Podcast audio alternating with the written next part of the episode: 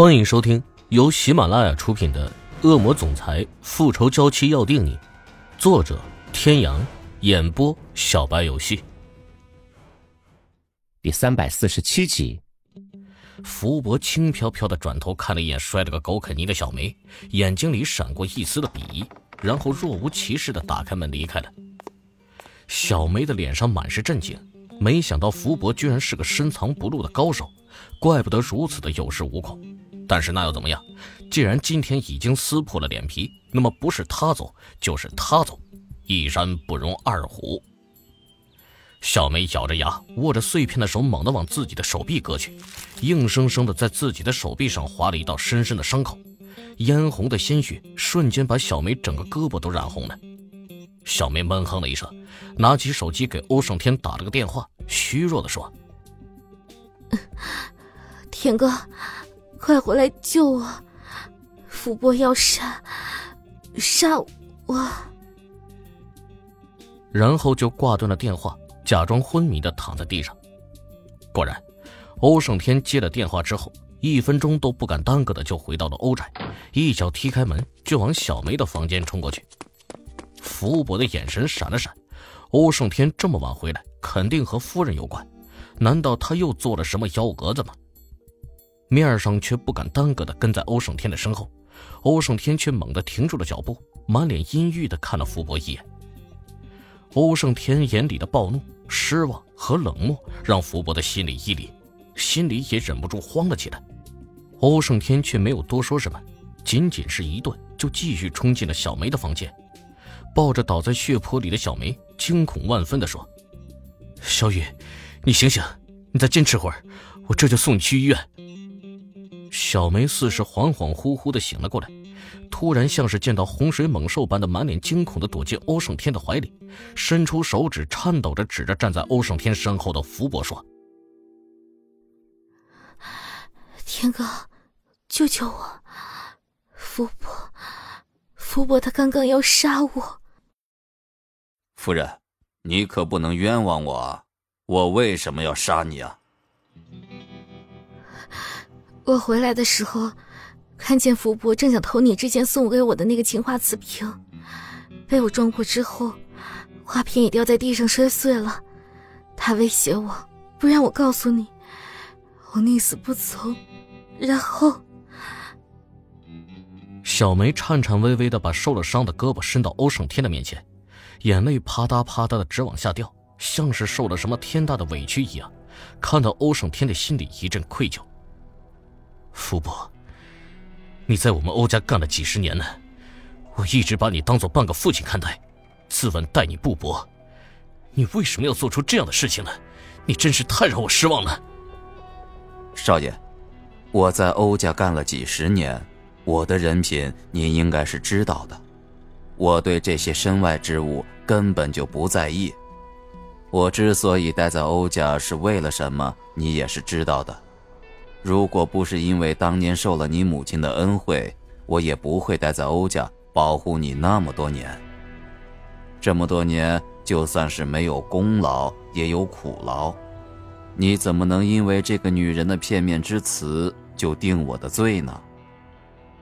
福伯挺直了腰，同样满脸痛心和不屈的盯着欧胜天，不卑不亢的说：“如果不是因为当年的承诺，天下之大，以他的身手，哪里去不得呢？”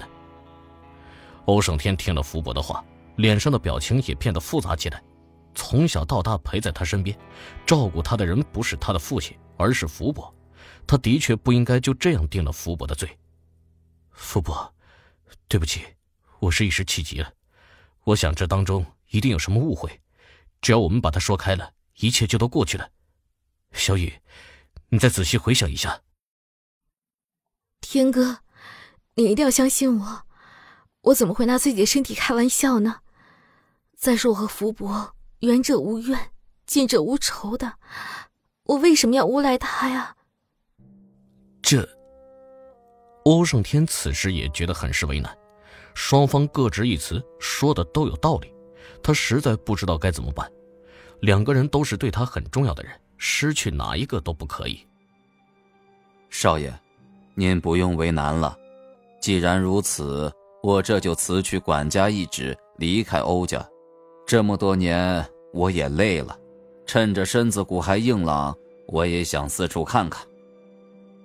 福伯忽然摘下他身上象征着欧家的名牌，递到欧胜天的面前，一脸坚定的说：“福伯，我。”欧胜天满脸苦涩的接下福伯手里的名牌，心里突然之间觉得空落落的。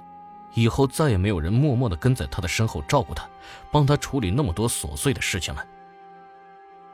少爷，我这就告辞了。福伯却没有给欧胜天拒绝的机会，就这样转身离开了。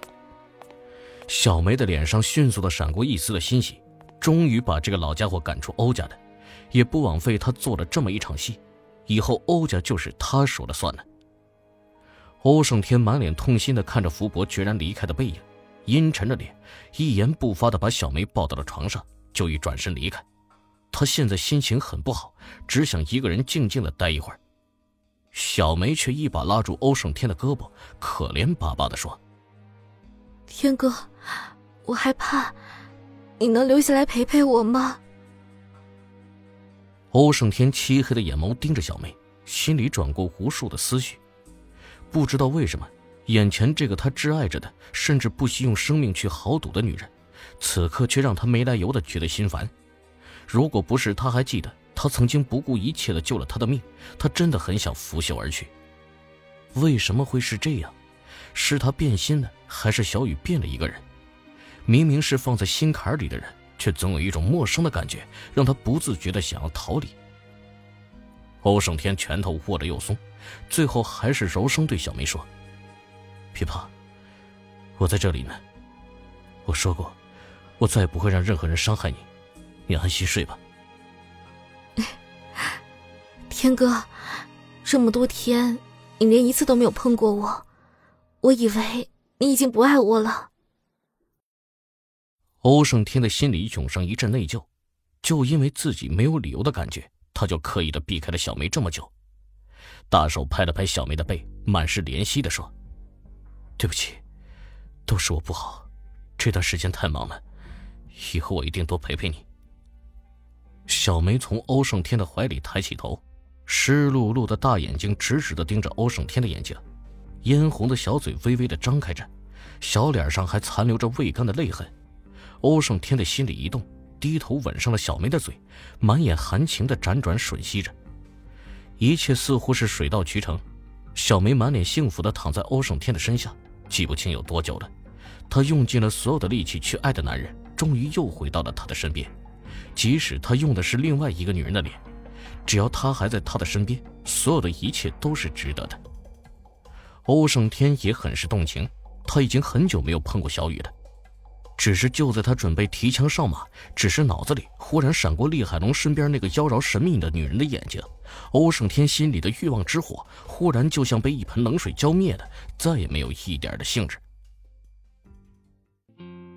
各位听众朋友，本集到此结束，感谢您的收听。